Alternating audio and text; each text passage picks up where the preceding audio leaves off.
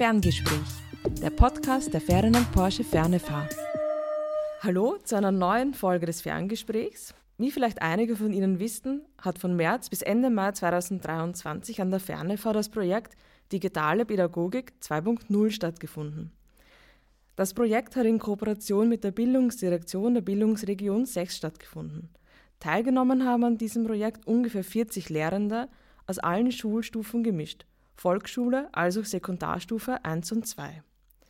Bei mir heute zu Gast sind Heinz Kerschbaumer, Leiter der Bildungsregion 6 und Reinhard Staudinger, Leiter des IST-Teams der Fernefahr, um mir und euch allen da draußen mehr über dieses spannende Projekt zu erzählen. Vielen Dank, es freut mich sehr, dass ihr heute da seid. Hallo. Hallo. Zu Beginn einfach gleich mal die Einstiegsfrage. Was ist das Projekt Digitale Pädagogik 2.0 und welches Ziel wurde mit diesem Projekt verfolgt? Ja, das Projekt Digitale Pädagogik 2.0 sollte vor allem den Mehrwert digitaler Pädagogik generieren.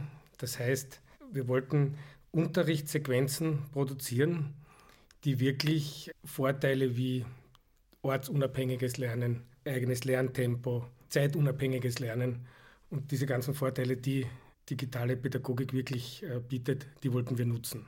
Äh, es ist doch so, dass nach der Pandemie, also in der Pandemie ist es darum gegangen, möglichst schnell Kommunikation herzustellen.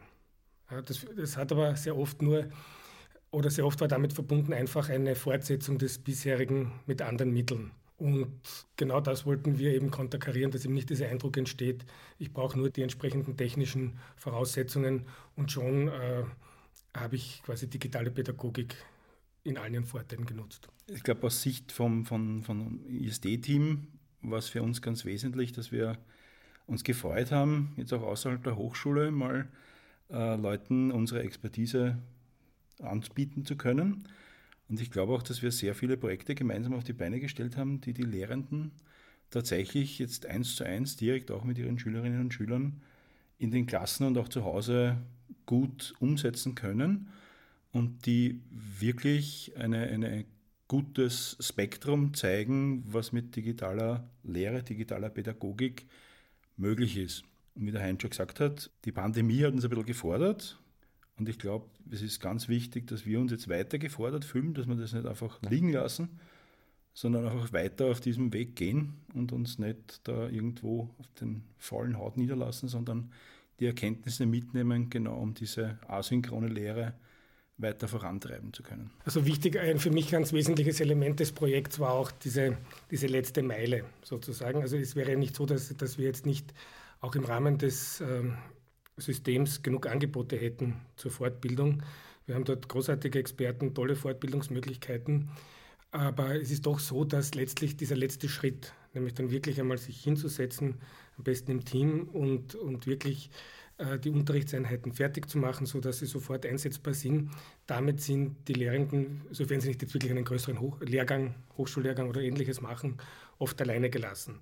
Und genau das wollten wir haben, dass wir wirklich ins Tun kommen, dass wir am Schluss wirklich etwas haben und wirklich wissen, worüber wir reden. Wie ist da der aktuelle Diskurs und hat sich vielleicht auch was durch die Pandemie in den letzten Jahren rasant geändert? Natürlich, also die, die Pandemie hat, das, hat einen Prozess, der schon angefangen hat, beschleunigt. Wir haben vom Ministerium den Acht-Punkte-Plan, der sowohl die Ausstattung der Schulen mit, mit der entsprechenden Infrastruktur, die Ausstattung der, der Schülerinnen und Schüler und der Lehrenden mit, mit digitalen Endgeräten beinhaltet, der aber sehr wohl auch pädagogische Aspekte beinhaltet, eben die Fortbildung der Lehrenden, auch zum Beispiel die Entwicklung von einem Gütesiegel für Lern-Apps und, und, und vieles mehr. Du hast jetzt den Acht-Punkte-Plan erwähnt. Ich gebe zu, ich weiß nicht, was der Acht-Punkte-Plan ist. Vielleicht geht es einigen Zuhörenden so wie mir. Bitte, was ist der Acht-Punkte-Plan? Ja, der Acht-Punkte-Plan, der sozusagen die Digitalisierungsbemühungen im österreichischen Schulsystem zusammenfasst, umfasst zunächst einige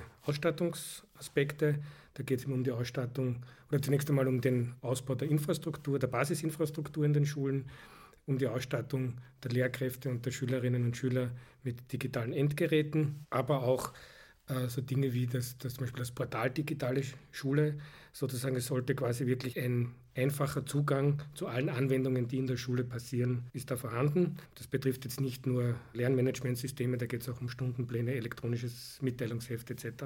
Und äh, die Schulen werden unterstützt, was Kommunikation bzw. Lernmanagement betrifft, hier wirklich einheitliche Lösungen anzubieten. Ist die Erfahrung aus der Pandemie, diese Vielfalt an Plattformen und Kommunikationstoolen, dass das nicht gut angekommen ist. Ein wichtiger Aspekt sind die Massive Open Online Courses, in denen Basiswissen zu diversen Aspekten vermittelt wird. Ein weiterer Punkt wäre die Ausrichtung der Eduthek nach den Lehrplänen. Das ist also eine große digitale Lehr- und Lernressourcensammlung, die im Aufbau ist. Und äh, als letzten Punkt nicht, aber auch ganz wichtig, die Entwicklung eines Gütesiegels für die Lern-Apps, damit man auch wirklich auf Qualität zugreifen kann. Dazu gibt es dann auch noch das Fach Digitale Grundbildung, das jetzt der Sekundarstufe 1, also in den Mittelschulen und, und AHS-Unterstufen unterrichtet wird, wo es jetzt aber nicht nur um die, um die Vermittlung digitaler Kompetenzen geht, sondern auch wirklich um den ganzen Aspekt der Mündigkeit. Ja, also das Motto der Aufklärung von Immanuel Kant, sapere aude, also habe Mut, dich deines eigenen Verstandes zu bedienen, glaube ich, ist im Zeitalter der Medien- und Bilderfluten und künstlichen Intelligenz wichtiger als je zuvor. Die Ferneför ist ja, wie der Name schon sagt, eine Fernfachhochschule, wo ja digitale Pädagogik bedeutet, aus der Ferne den Unterricht zu bekommen. Zwar nicht zu 100 Prozent, aber zu, zu, zu einem mehrheitlichen Anteil. Wie sollte sich digitale Pädagogik denn in den Schulen integrieren oder, oder gestalten? Integrieren ist vielleicht schon das gute Stichwort. Die digitale Pädagogik ist integrierter Bestandteil des Unterrichts, während die Schule natürlich viele Aufgaben hat. Ja. Und äh, es soll jetzt also nicht der Eindruck entstehen, dass wir sozusagen den, den Unterricht jetzt hier rein auf eine digitale Schiene stellen wollen und quasi alles bisherige ersetzen wollen. Überhaupt nicht. Es ist immer von, wenn wir von digitaler Pädagogik reden, so wie, wie wir sie im Projekt äh, verwirklichen wollen, dann reden wir immer von, von hybriden Settings. Ja. Aber man darf natürlich nicht vergessen, dass im Zuge des Acht-Punkte-Plans jetzt die Sekundarstufe 1, also die fünfte bis achte Schulstufe, äh, vollständig mit digitalen Endgeräten ausgestattet worden ist. Diese Geräte sind da und, und sollen natürlich verwendet werden. Und unser Motto ist, wenn wir sie verwenden, dann richtig und sinnvoll. Wie kann ich mir das dann vorstellen? Ist es dann so, dass die digitalen Lehrinhalte dafür gedacht sind, dass die Kinder es außerhalb der Schule machen, also zum Beispiel Hausübungen, Zusatzaufgaben, oder findet das auch im Unterricht statt? Sowohl als auch.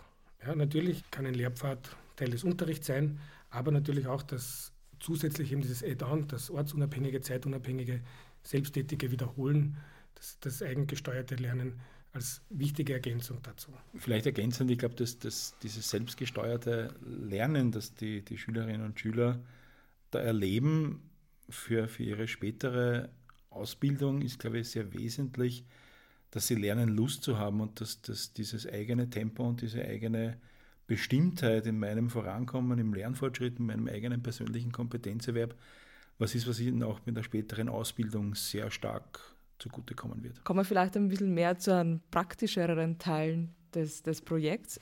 Du hast schon erwähnt, es ging vor allem auch darum, die Lehrenden so bei diesem bei dieser letzten Meile zu begleiten. Wie hat sich da das Kursdesign dann gestaltet, Reinhard? Da triffst du einen, einen guten Punkt. Äh, wir haben eigentlich stark darauf gesetzt, dass wir sehr, sehr situativ auf die Bedürfnisse der Lehrenden eingehen. Wenn man unsere Auswertung jetzt anschaut, sind wir da vielleicht sogar eine Spur zu weit gegangen und äh, als Lesson learned würde man vielleicht mitnehmen, dass wir da ein wenig, eine Spur weniger Freiraum geben. Es hat sich aber sehr gut entwickelt an sich.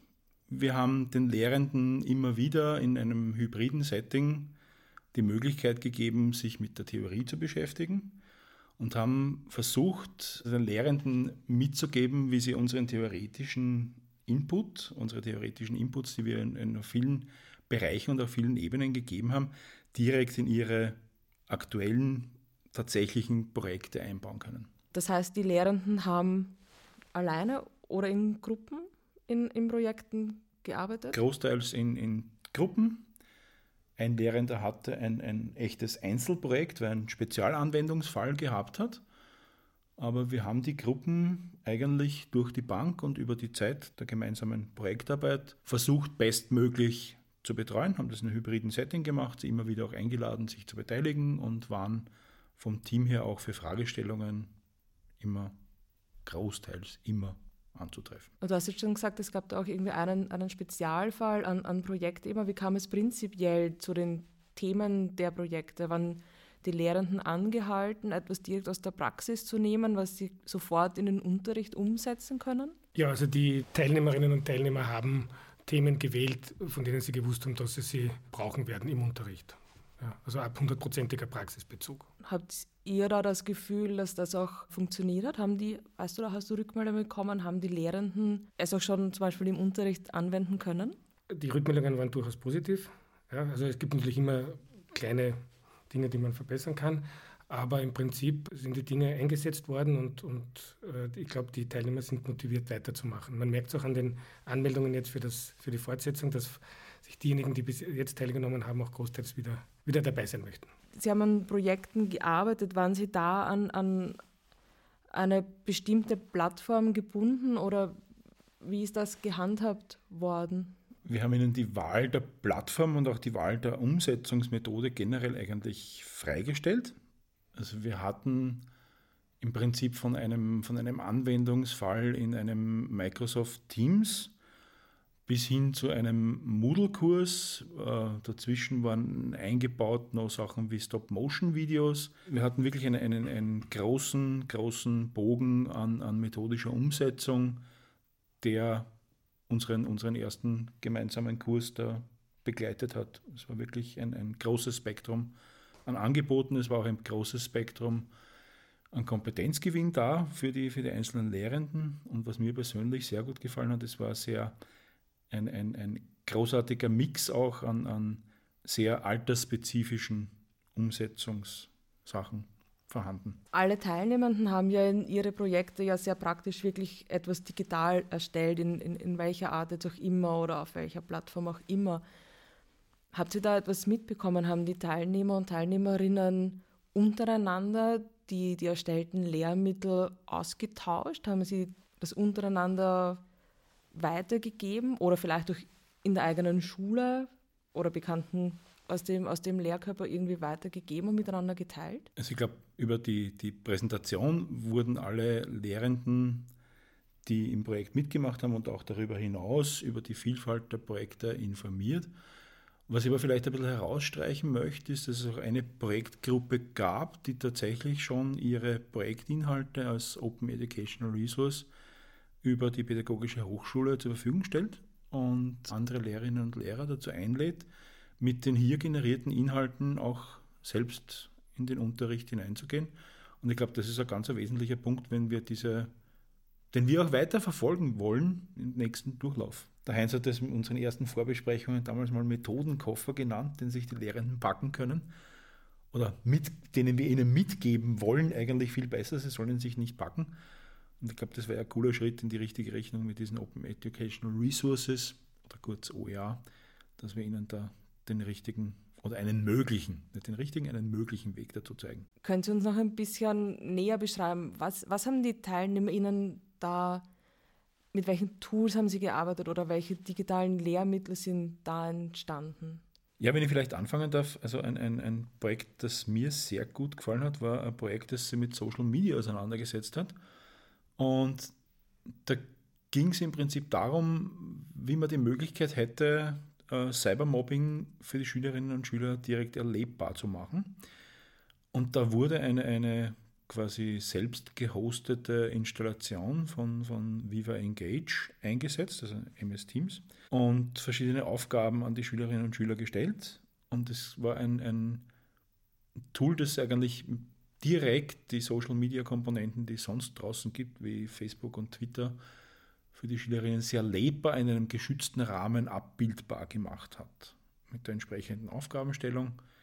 Ich glaube, das war ein gutes, gutes Tool, das direkt eingesetzt wurde. Mir, mir fällt zum Beispiel ein, äh, auch noch ein Projekt aus der Primarstufe, aus der Volksschule. Padlet, eine digitale Pinwand, die vor allem die Elternarbeit unterstützen sollte oder die Kommunikation mit den Eltern unterstützen sollte. Es ist ein, ja, sagen wir mal, äh, Standort mit großen Herausforderungen, wo vielleicht auch viele Eltern sind, die ihre Kinder nicht so gut begleiten können.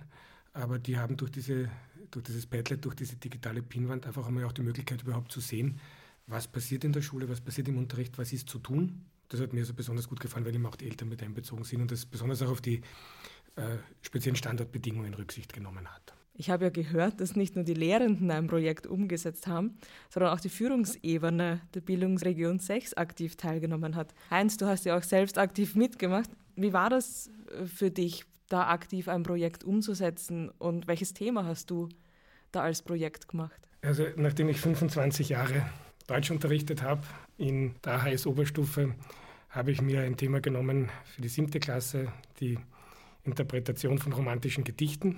Das wird für manchen wahrscheinlich, manche werden jetzt wahrscheinlich Flashbacks aus ihrer eigenen Schulzeit haben. Aber es haben sich dann eigentlich meine Hypothesen durchaus bestätigt. Äh, ich halte es mich wirklich für wichtig, dass man sich auch selber diesen Prozess einmal unterzieht, beziehungsweise auch, dass sich jeder Lehrende einmal diese, diesen Prozess unterzieht. Und zwar warum? Es entsteht oft, und ich habe das erst unlängst wieder äh, in einer Fortbildungsveranstaltung gehört, es wird oft damit argumentiert, wenn man digitale Möglichkeiten nutzt, Apps und, und so weiter, da ist schon alles vorbereitet. Da, da, das kann man einfach nehmen. Und es entsteht so, es, es wird so der Eindruck suggeriert, alleine darauf zurückzugreifen oder zuzugreifen, erspart mir Zeit. Ich glaube, das stimmt nicht ganz. Das ist ein Mythos. Wenn ich wirklich äh, guten Unterricht machen will, dann, dann, trifft das Gleiche zu wie bei konventionellem Unterricht. Ja. Äh, konventionell, Unterricht ist natürlich einmal dann gut, wenn er individuell vorbereitet ist oder wenn ich auf meine konkrete Unterrichtssituation eingehen kann. Wenn ich jetzt immer nur Vorgefertigtes unreflektiert übernehme, dann führt das nicht automatisch zu gutem Unterricht. Aber ich glaube, wenn ich es selbst einmal, wenn ich selbst einmal die Kompetenz habe, digitale Unterrichtseinheiten nach allen Regeln der Kunst zu erstellen, dann macht es auch Sinn, einmal etwas Vorgefertigtes zu übernehmen, weil ich es dann auch für mich adaptieren kann. Also so wie die erfahrene Lehrerin, der erfahrene Lehrer intuitiv die Methode an ihre Klasse, an, an, an die Schülerinnen anpasst, genauso wird zum Beispiel die Lehrkraft, die sich eine Kompetenz im Erstellen von Lehrpfaden erworben hat, intuitiv jetzt beispielsweise äh, das, das richtige Moodle-Tool nehmen, vielleicht dann sogar schon intuitiv das Moodle-Tool nehmen, das zu der Klasse oder zu jener Klasse am besten passt. Wie fand der Abschluss des Projekts statt? Ja, da kann ich vielleicht mal zu Beginn äh, sagen, dass wir recht froh waren, äh, alle Lehrenden und auch wichtige Vertreter der Bildungsdirektion und natürlich auch der Region und auch sehr viele Direktorinnen und Direktoren im Haus zu haben, bei uns begrüßen zu dürfen an der Fernefahr. Es war eine, eine, eine sehr gute Stimmung und eigentlich haben alle Projekte eine würdige Präsentation abgehalten und alle Projekte konnten sehr gut dem Fachpublikum, dem Anwesenden, man kann durchaus sagen Fachpublikum, vorgestellt werden. Und ich glaube auch durch diese angebotene Vielfalt, die wir hatten, war es sehr animierend für alle, die da waren, das nicht nur selbst auszuprobieren, sondern vielleicht auch Leute auf Fortbildungen in digitaler Pädagogik aufmerksam zu machen und diesen, diesen Schritt weiterzugehen. Ich weiß nicht, wie bei euch das angekommen ist. Wir haben ja doch ein bisschen zeitlich haben wir ein bisschen überzogen bei der Präsentation, was ich mir erinnern kann. Ja, es war durchaus ein ich, gefüllter Abend, ja, aber auch ein erfüllender Abend. Wir haben 16 Projekte von der Volksschule bis zur AHS-Oberstufe BHS uns angesehen, alle 16 Projekte. Und es war zum Beispiel vom, von der digitalen Pinwand in der Volksschule, die die Elternarbeit an schwierigen Standorten erleichtern soll, bis hin zum, zur Vorbereitung einer Sprachwoche im Ausland war da alles dabei. Ein digitales Hotel, äh, zum Beispiel die Tourismusschulen Semmering gemeinsam mit dem Polytechnischen, der Polytechnischen Schule Glocknitz erstellt haben, also auch schulartenübergreifende Projekte. Es war wirklich ein, ein bunter gemischt Warenladen der digitalen Pädagogik, kann man sagen. Das jetzt schon ein paar Projekte irgendwie kurz erwähnt. Gibt es irgendwie ein Projekt, das euch ganz besonders in, in Erinnerung geblieben ist? Ja, und zwar, es ist ganz lustig, ähm, es gab da diesen, diesen äh, Weg äh, von der Raupe zum Schmetterling. Ich glaube, das war die Raupe Nimmersatt, die da vorgestellt wurde. Und mir hat das einfach so gut gefallen, weil es einfach ein, ein, es ist ein Projekt aus der digitalen Pädagogik.